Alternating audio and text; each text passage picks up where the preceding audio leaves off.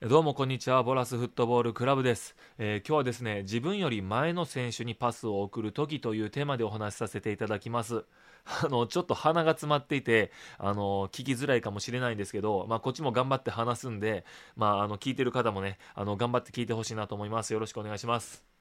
であの僕はね前の方のポジションフォワードとかトップ下とかそういったポジションでプレーすることが多いので、まあ、自分よりも後ろからパスが来ることってよくあるんですよ。でその時にすごく受けやすいパスと受けにくいパスがあるんですけどこれってねこれまでずっとディフェンスとか後ろの方のポジションをしてきた選手それからまああのそういったポジションしかやってこなかった選手にとってはねこれ分からないことなんだろうなって思うんで今日はね自分より前の選手にパスを送る時に気をつけると喜ばれることを紹介したいなと思います。でまずねフォワードとかトップ下とか前のポジションでプレーしている選手って基本的にね自分たちが守るゴールの方向を向いた状態でパスを受けることが多いんですね。でこれは相手が上手くなればなるほどそして相手が強くなればなるほどプレスやマークが激しくなるんでそうなってくるんです。で相手を背負った状態でもボールを受ける時のトラップとかそれからねドリブルで相手を剥がすことができればいいんですけどそれってやっぱり難しいんですよ。で何より無理をしてボールを奪われることの方が良くないんでまあ、ボールを受けたら近くの人にね、えーパスを出してボールを預けて、えーそれからこう動いていくっていう方がチームとしてうまくいくことが多いんです。でなぜならねこれバックパスとかをして、えー、とそのボールを受ける選手っていうのは、えー、わかります？これ前の選手にボールを当ててでその前の選手が後ろにボールを預けれ預けることができればね自分たちが攻めるゴール方向を向いてあのバックパスを受けた選手がプレーできるからです。やっぱりこれ前を向いた状態でボールを受けることができればボールを受けた選手の能力を最大限に発揮できますしプレーの選択肢も広がるんですよね。でここで話を戻すとね今日のテーマでもあります自分より前の選手にパスを送るときに気をつけると喜ばれることの一つ目なんですが何よりもまずねパスを送った先の味方が孤立しないかどうかっていうのを確認してくださいまずこれを確認してくださいで孤立してしまうところにパスを送ってチームにいいことはないんでそれは覚えておいてほしいんですよね。一人の状態では攻撃がうまくいく可能性は低いですしそこでボールを奪われた時にすぐにボールを奪い返しに行くことができずに守備が遅れてしまうんです。なのでまずはねボールを送る先の味方をフォローできる選手がいるかどうかそういった状態かどうかっていうのを見てパスを受けた選手が孤立しないのであればパスを送るっていうことを覚えておいてください。ただしここでいくつか例外があるのでお伝えしておきますが質的優位性を保っている選手が1人いる場合に限っては1人でいる場合に限ってはそこにパスを送るのは大いにありです。圧倒的な個人技があったり膨大なスペースを使ってスピードに乗ったドリブルができる選手とかがいるのであればたとえ1人でもチャンスを作れるんでそういった可能性があるんで孤立していてもパスを出す方がいいんです。でねこれ、まあ、有名な言葉があってスペインでねあの有名な言葉があるんですけど、まあ、パスを出したら責任を持ってその味方がパスを出せるパスコースを作りに行けという言葉があるんです。もう一度言いますよ。パスを出したら責任を持ってその味方選手がパスを出せるパスコースを作りに行けという言葉があるんです。でこれは味方を孤立させるなっていうことで少なくともねパスを出した選手っていうのはパスを出して終わりではなくって出した先の味方が次のパスコースに困らないように近くへ走ってパスコースを作れという意味なんです。でよく日本なんかだとサイドチェンジした先でね孤立してしまってボールを奪われる選手とかっていますがあれはねボールを奪われた選手だけが悪いんじゃなくって孤立するようなところにパスを出す選手も悪いんです。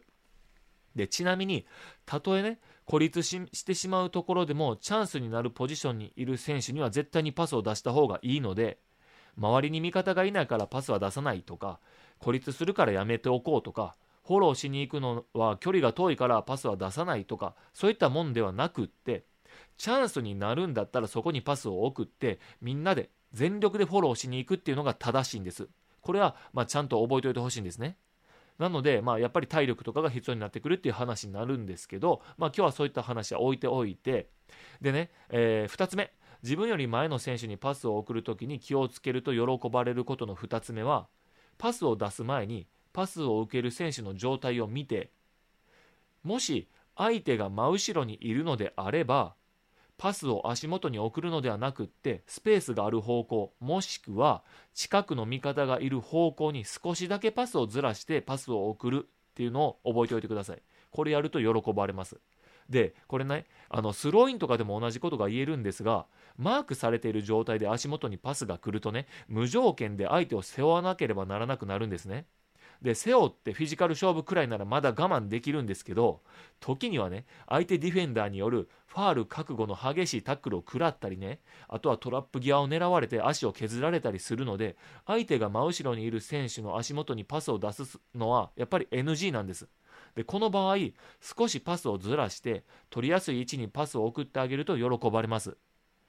でここで注意点があってパスが速すぎてしまったりずれすぎるとこれ単なるパスミスになってしまうんで少しずらしてスペースにこうパスを置くイメージで出してみてください。そして最後です。自分よりも前の選手にパスを送るときに気をつけると喜ばれることの3つ目。最後はめちゃくちゃ大切なことを言うのでよく聞いてくださいね。でそもそもパスを出す側が自分よりも前の選手にパスを送っているということはねパスを受け取る選手は自分たちが守るゴール方向を向いてパスを受けていますよね。でこの時にターンしたりトラップで相手をかわしたりするのはボールを奪われるかもしれないリスクが高いっていう話を先ほどしましたが、まあ、パスを受ける側からするとね12メートルの距離にいる味方にダイレクトでバックパスを送れる状態であれば安心してパスを受けられるんです。ここでね今12メートルの距離と言いましたがこの距離が遠くなりすぎるとバックパスがカットされてしまったり距離が遠くなるとねそもそもコントロールが難しくなるんでパスミスになってしまったりするんですよね。だから近くに行くと安心されるんです。なのでね、えまあ、パスを送った選手はすぐにパスを受ける選手に近づくと喜ばれます。できればまあ、正面でバックパスを受けるんじゃなくって斜めにずれた位置に立ってバックパスを受けることをお勧めします。これは時と場合によるので絶対ではないんですけれども斜めの位置に立つことで自分もバックパスを受けた後に前を向いてプレーしやすくなります。正面でやっぱり正面でバックパスを受けてしまうと真正面にバックパスを出した選手がいるんで視野が狭くなったり次のプレーが、まあ、あの制限されてしまったりするんですよね。なのでこれちょっと斜めにずれてしまうずれておくことで、まあ、プレーがしやすくなるんですよね。あのやっぱりねあの斜めに斜めの位置に立つと自分もバックパスを受けた後に前を向いてプレーしやすくなったりとかあとバックパスを送った側のね前の選手がそうだなこう自然とね視野をゴール方向に移しやすくなって次のプレーがしやすくなるんですね。で自分より前の選手にパスを送った時っていうのはやっぱり12メートルの距離まで近づいて味方を安心させてあげる。そして、えー、斜めの位置でバックパスを受けられる状態を作るっていうことを覚えておいてください。あの今日の話をまとめるとね、ま、まず、え、パスを送った先の味方がね孤立しないかどうかっていうのを確認する。で孤立していても大丈夫な選手つまり質的優位性を保てる選手であればパスを出してあげる。で孤立しても大丈夫な選手じゃない場合っていうのがあると思うんでそういった場合の選手であれば孤立しないのであればパスを送る。孤立してしまうのであればパスは送らないです。ただしチャンスになるのであればパスは出さなければならないのでというか出した方が絶対いいのでパスを出した後にすぐフォローに行く。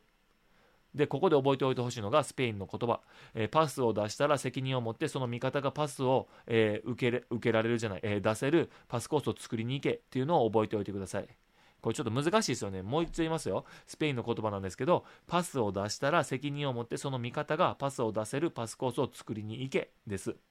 で次に、えー、パスを出す前にパスを受ける選手の状態を見て相手が真後ろにいるのであればパスを足元に出すのではなくってスペースがある方向もしくは近くの味方がいる方向に少しだけパスをずらしてパスを送ってください。